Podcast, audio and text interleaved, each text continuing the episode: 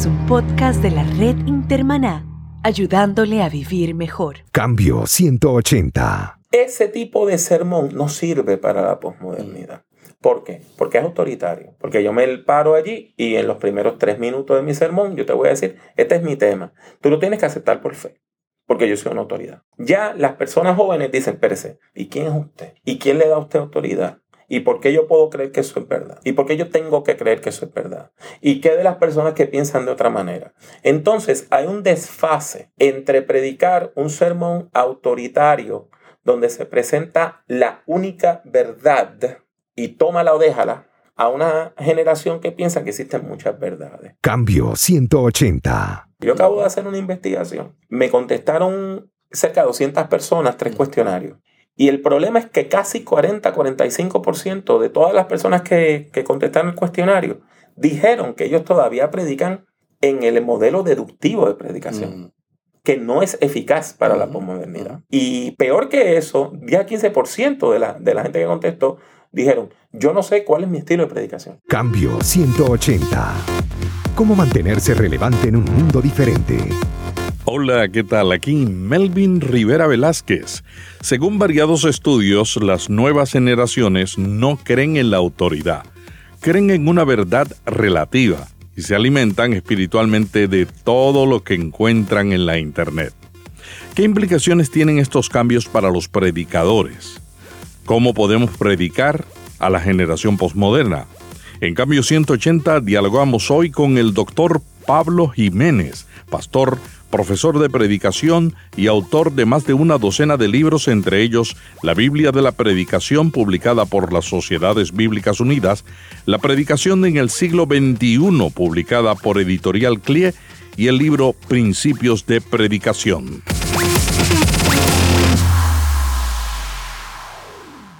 Esta edición de Cambio 180 es auspiciada por cristianos.com, un blog con recursos para vivir mejor. Vivimos en un mundo posmoderno. Hay varios estudios que dicen que la generación posmoderna o la generación Z, como le llaman en algunas regiones del mundo, es una generación que es diferente a las generaciones anteriores. ¿En qué se diferencia el mundo de hoy al que vivieron esas generaciones? Yo creo que el mundo posmoderno se diferencia de otras generaciones por dos razones. La primera es que nosotros vivimos en un mundo muy amplio comparativamente con el mundo en el cual nos criamos algunas personas hace unos 50 años. Eh, yo me crié en una casa donde no había teléfono, con un televisor que quizá pues tomaba uno o dos o tres canales de televisión. No había internet. Si usted se, se quería comunicar con alguien, pues tenía que ser por carta. Hoy, usted puede ver a su hijo o su hija en la computadora y puede estar jugando con alguien que esté en Australia. Y su hija le puede decir, está hablando con una amiga y la amiga puede vivir en Nueva York o en Londres o en Jamaica o puede estar en la casa del lado. Ese tipo de amplitud del mundo, de tener 200 y resto de canales, de poder aprender cualquier cosa por YouTube, de poder estudiar cualquier cosa. Eso no se veía antes. Por ejemplo, mi hija tuvo que hacer un, trabajo de investigación sobre Hitler y fue a YouTube y vio a Hitler. Yo nada más lo vi en libros. En ese sentido, es un mundo sumamente amplio, donde esa diversidad cultural es también diversidad ideológica, es también diversidad filosófica, es también diversidad religiosa. Y es un mundo tan amplio donde nuestra juventud tiene el problema de que es un verdadero buffet ideológico el que tienen a sus manos. Y cómo usted escoge qué es lo correcto, qué no es lo incorrecto. La otra cosa que yo creo que ha cambiado eh, tremendamente es que en el tiempo de la modernidad había la idea de que la verdad era una. Hoy la verdad se ha fragmentado y la gente entiende que cada cual tiene su verdad. Y usted tiene su verdad y yo tengo mi verdad. Y eso implica que cuando estamos hablando de la fe, pues usted tiene su verdad religiosa, usted está, yo respeto su verdad religiosa, pero usted repite mi verdad religiosa.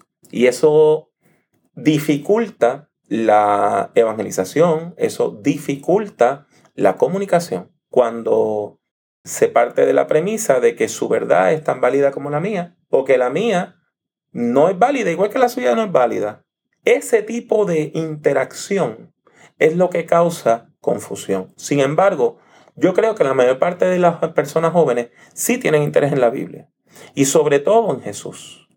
Y como decía eh, un botón que compró un hijo mío, este, o sea, que compró mi hijo mayor, este, eh, y yo hago referencia a eso en el libro, él, él compró un botoncito que decía, eh, yo no tengo problemas con Jesús, pero no me gusta su fan club. O sea, no me gustan sus fanáticos. Mm. Y entonces ese es el problema. La mayor parte de los jóvenes no tienen problemas con Jesús, no les gusta la iglesia como institución. ¿Cómo afecta la predicación esos conceptos que tiene la generación nueva, su interpretación de la autoridad y la verdad, que son totalmente diferentes a otras? ¿Cómo afecta la predicación? Este es uno de los problemas más grandes que nosotros enfrentamos en la predicación, Melvin, porque el problema es que nosotros en el mundo de habla hispana aprendimos un estilo de predicación como el estilo de predicación. Mm. Nosotros heredamos la teoría homilética de lo que se llama la escuela racionalista británica. Y esa escuela racionalista británica nos llegó a través de Spurgeon, que todavía se usa en seminarios y en colegios bíblicos, institutos como libro de texto, por medio del libro de Brodus, ¿verdad? Del Tratado de la Predicación, por medio del libro de Crane, del Sermón Eficaz. Y hasta cierto punto, aún el, eh, los primeros libros de predicación de Costa, ¿verdad? Comunicación por medio de la predicación, y el libro de Arrastía, todavía le están diciendo a uno que este es el modelo de la predicación. Entonces te dan un modelo donde tú tienes una introducción. Después que tú das la introducción, se supone que tú le digas a la gente, este es mi tema para el día de mm. hoy. Después que tú das ese tema, pues tú vas de manera eh, deductiva explicando, exponiendo como tú eres la autoridad religiosa, punto uno, punto dos, punto tres, y terminas con una aplicación, una ilustración o un poema. Ese tipo de sermón no sirve para la posmodernidad. ¿Por qué? Porque es autoritario. Porque yo me paro allí y en los primeros tres minutos de mi sermón yo te voy a decir, este es mi tema. Tú lo tienes que aceptar por fe, porque yo soy una autoridad. Ya las personas jóvenes dicen, Pérez, ¿y quién es usted? ¿Y quién le da a usted autoridad? ¿Y por qué yo puedo creer que eso es verdad? ¿Y por qué yo tengo que creer que eso es verdad? ¿Y qué de las personas que piensan de otra manera?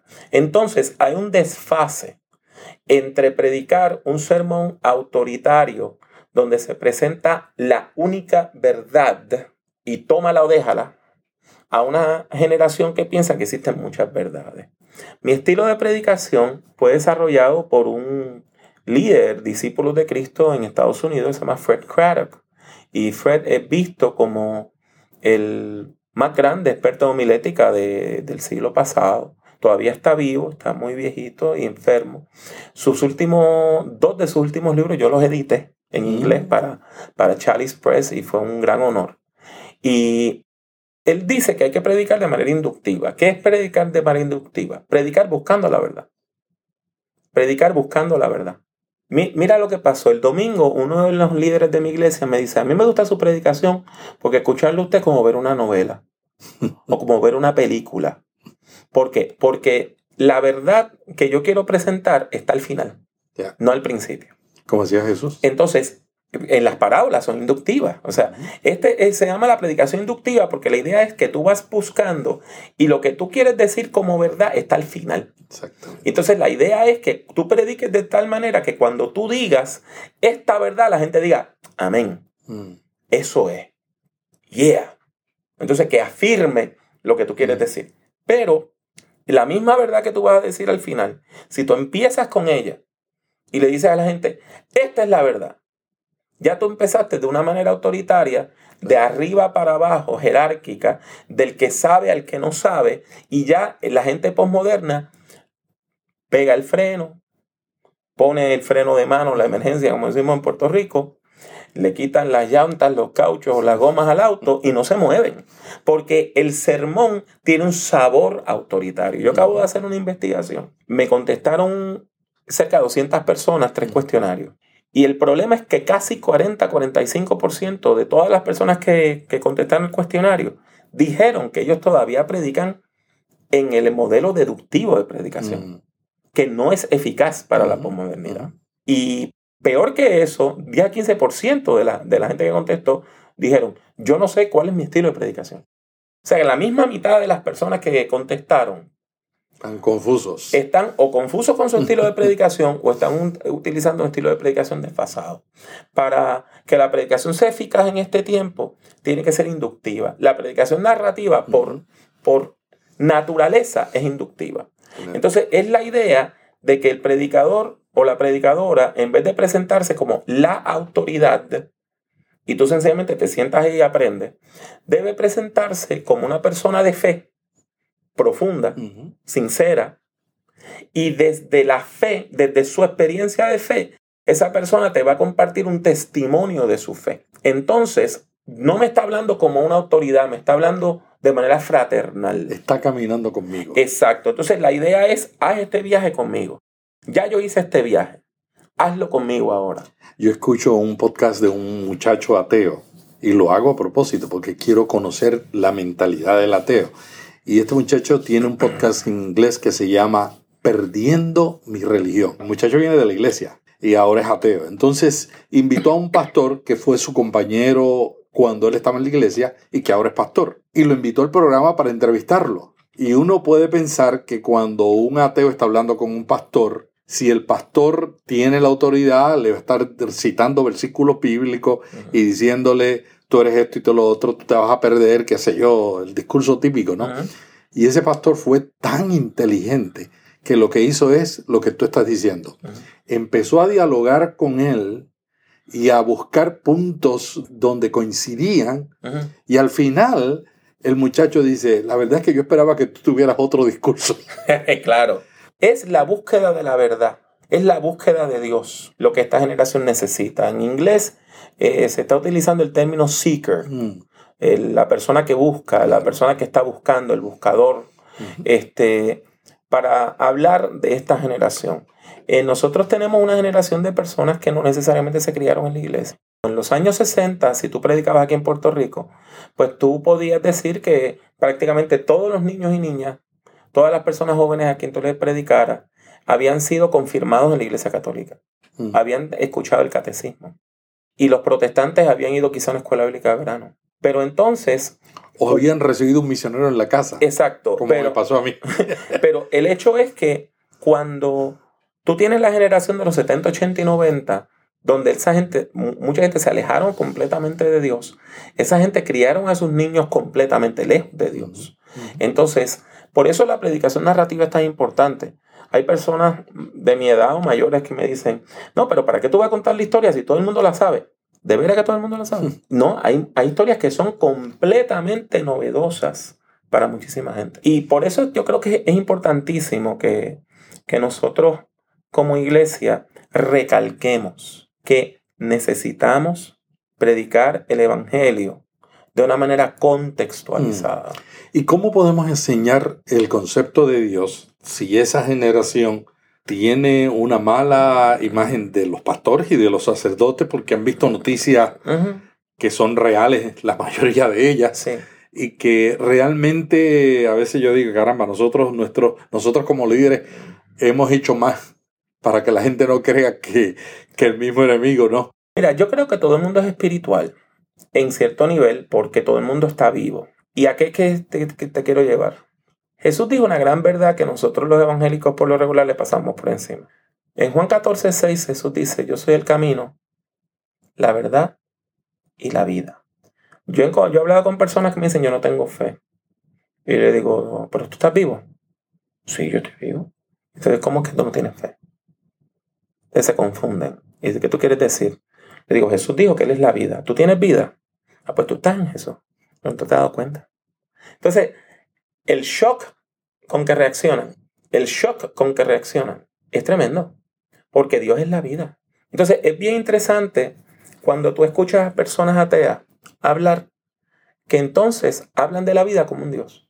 Hmm. Por ejemplo, yo escuché una entrevista a un autor de cuentos este, infantiles, eh, Maurice Sendak. Entonces, este señor se confesó ateo, ateo, ateo, ateo, ateo, ateo. Y entonces cuando Terry Rose, porque fue en Fresh Air de NPR News, le pregunta cómo él se sentía. Le dice, pues yo me siento muy triste, me siento muy deprimido, porque yo tengo ochenta y tantos años, prácticamente todas mis amistades han muerto. Me siento muy solo. Y yo lo que le pido a la vida es que la gente me recuerde así, así, así, así, así. Es una oración lo que estaba haciendo. Lo único que no era el Dios cristiano, pero él estaba rogando algo a la vida. En ese sentido, el ateísmo no viene a ser más que una religión secular, donde en vez de usted decir que el Dios cristiano es Dios, usted dice ese Dios no es Dios, pero usted parte de la idea de que existe algo más, mm. porque si no nosotros fuéramos como las piedras. Entonces, es bien interesante el uno comprender que Dios es la vida. Si Dios es la vida, no hay manera que yo esté lejos de Dios. Si Dios es la vida, entonces lo que el apóstol Pablo dijo en la plaza de Atenas cuando estaba hablando, y es que en Dios nos, es que vivimos, nos movemos y somos, porque es que Dios es la vida. Entonces Dios es la fuerza misma de la vida y el Espíritu Santo es la fuerza vital. Entonces, ¿cómo yo puedo? ¿Cómo yo puedo ser ateo y negar que existe una fuerza de la vida? Existe una fuerza de la vida. Eso hasta la persona menos espiritual tiene que decir que existe algo, la fuerza vital. Pues la fuerza vital es Dios. Y nosotros los cristianos lo que decimos que usted se relaciona con esa fuerza vital por medio de Jesucristo, en quien esa fuerza vital se hizo ser humano. La sabiduría de Pablo en el Areópago. Exactamente. Buscar el punto común para explicarle lo que ellos no conocían. Exactamente. Exactamente, porque en sí, mira, eh, Melvin, toda teología no más que poesía. Nosotros estamos tratando de describir lo indescriptible, como el apóstol Pablo dijo en 1 Corintios 3. Mm. Estamos, estamos tratando de poner en palabras algo que por naturaleza es inefable, que no se puede, en, en el español antiguo, fablar, no se mm. puede hablar. Mm. Por lo tanto, todo lo que nosotros digamos sobre Dios en el fondo es un balbuceo. Es como un bebé diciendo gugu gaga. Ahora, el amor que siente el bebé por su madre, por su padre, es real. Por lo tanto, nosotros como, como cristianos, porque dedicados a la predicación, tenemos que entender que lo importante no es la palabra que decimos, sino la relación que se establece. Y la palabra no es más que un medio para establecer esa relación, pero no es el único medio. Porque hay personas que tienen inteligencia musical y pueden escuchar mis sermones no les mueve. Escuchan un himno, escuchan una canción y pasan al frente tienen una experiencia de conversión. Y hay gente que necesita una experiencia personal en una situación de crisis claro. para realmente levantar los ojos al cielo. Exacto. O sea, que nosotros como iglesia lo importante es que tengamos una actitud de apertura donde personas que vienen con todas sus experiencias vitales puedan establecer una relación con Dios. Y nosotros lo único que tenemos que hacer es, como personas que hemos tenido ya una relación con Dios, dirigirlos y guiarlos a esa experiencia. Pero tiene que quedar bien, bien, bien claro que nosotros, como, como creyentes, no salvamos a nadie. Y que si usted no tiene esa experiencia de entronque, de haber encontrado al Dios de la vida, no puede llevar a nadie a ese lugar. No puede llevar a nadie a una relación con Dios. Por eso es que es tan importante esa, esa, e, esa relación de fe. Y déjame decirte sobre esta, toda esta cuestión de los escándalos con los ministros, etcétera, y los sacerdotes. Cuando tú lo vienes a ver en términos porcentuales, son muy pocos. Lo que pasa es que en la prensa lo que vende es el escándalo. El escándalo es lo que te da la pauta. Y si hay 99 ministros y sacerdotes que son fieles a Dios en todo, eso no es noticia. Lo que es noticia es el que se descarrió. Eh, o como decía el viejo adagio, ¿verdad? Este, un perro muerde a un hombre no es noticia. Un hombre muerde a un perro es noticia. Sabes que en Estados Unidos salió en YouTube este año una serie de videos de un grupo cristiano tratando de comunicar historias y un diálogo con la gente que está fuera de la iglesia. Y uno de los videos a mí me llamó la atención porque eran dos muchachos jóvenes contemporáneos con un diálogo sobre lo que ha hecho la iglesia. Y empezaron a enumerar todas las contribuciones de la iglesia a través de la historia en la educación, en la atención a los niños. Y fue impresionante porque yo decía cuando lo veía, realmente es el otro lado de la moneda. O sea, cuando a la gente ve un escándalo, está olvidando toda la contribución de la iglesia a la sociedad. Eso es así. Una cosa que a mí me llama la atención, Pablo, es lo que ha llamado la doctora Heidi Campbell de Texas University, que publicó un libro que se llama Digital Religion. Ella lo llama la wikiteología. Ella dice que los pastores están perdiendo, los pastores y las instituciones cristianas, inclusive instituciones como la que yo trabajo, las sociedades bíblicas, que estamos perdiendo autoridad con la gente en el sentido de que la gente está alimentándose de diferentes fuentes. Sí y que el pastor predica el domingo, pero no es la única fuente de esa persona. Esa persona sale del culto, va a su casa, prende la televisión y escucha un sermón con otro concepto totalmente diferente, otro concepto teológico es peor que eso, es que mientras tú estás predicando, están chequeando. Una persona puede entrar a Google y, revisar si lo que tú estás diciendo es correcto. Por ejemplo, si una persona dice, porque como dice el Evangelio, hay gente que le dice a lo bueno malo, a lo malo bueno, y alguien dice, eso está en otro sitio, entonces va a la Biblia y lo encontré en Isaías 5. Entonces, ya el predicador o la predicadora pierde eh, validez. perdió la atención. Claro. En, primer lugar, perdió la atención. Eh, volvemos eh, a, la respuesta que te di a la primera pregunta. Mm. Este es un mundo amplio, este es un mundo nuevo, este es un mundo donde la curiosidad ya no existe entre las personas jóvenes, porque cualquier pregunta que ellos tengan, en cuestión de 15 a 30 segundos, tienen una respuesta en Google. Mm. Y todos tienen un iPod o una tableta electrónica o un teléfono inteligente, mm. un iPad, algo que andan con ellos, andan con esa computadora, encima, en su cartera, en su correa. En ese sentido, pues esto dificulta la predicación. Sin embargo, parte del problema es cómo tú te enfrentas a esa realidad. Esta realidad es más difícil para predicadores autoritarios. Y digo predicadores porque casi siempre los predicadores autoritarios son hombres. Por ejemplo, hay un amigo, una persona que uno pues aprecia, que tiene una iglesia en la Florida. Y él le dijo a, a los miembros de su iglesia que el Internet es del diablo y nadie podía tener cuenta de Facebook, ni de Twitter, ni, ni, ver nada del Internet, porque el Internet completamente es del diablo. Más de 200 miembros de su iglesia eran amigos míos de Facebook. Y como 25 o 30 me escribieron ese mismo día, pastor, hoy nuestro pastor dijo que el Internet es del diablo, ¿qué usted cree? Entonces, este, ese tipo de, actitud ya no es posible. Mm. Ese tipo de actitud no se puede tener.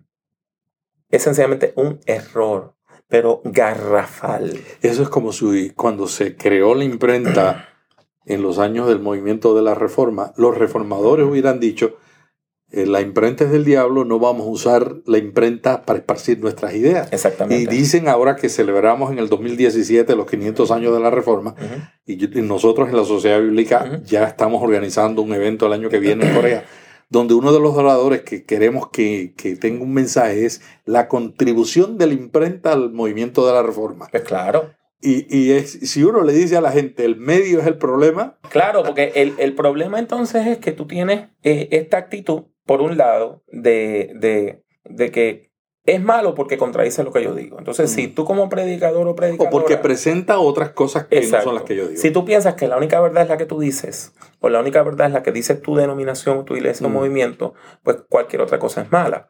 Ahora, si tú tienes una actitud de que tu gente va a ser, van a ser buscadores, van a ser seekers, mm. va a ser gente que, gente que están buscando la verdad, pues tú sabes que eso va a ocurrir. Ahora, parte del asunto es una cuestión contestataria, ¿verdad? Cuando tú no estás en las redes, pues entonces no hay una representación adecuada de quién tú eres. Por ejemplo, en mi caso, yo tengo la, la bendición de que por puro error, Hace más de 11 años yo entré al Internet y tengo una página de Internet que ahora se llama drpablojiménez.com. La cuestión es que, por ejemplo, yo predico el domingo y ya el lunes o el martes el sermón, el video del sermón y el audio del sermón está en Internet. Y eso hace una gran diferencia. Hace más de un año estamos transmitiendo el segundo servicio por Ustream y lo estamos transmitiendo en vivo. Este, por ejemplo, este fin de semana pasado, tú sabes que en Puerto Rico pues estaba entre dos días feriados, o lo que en América Latina le llaman un puente.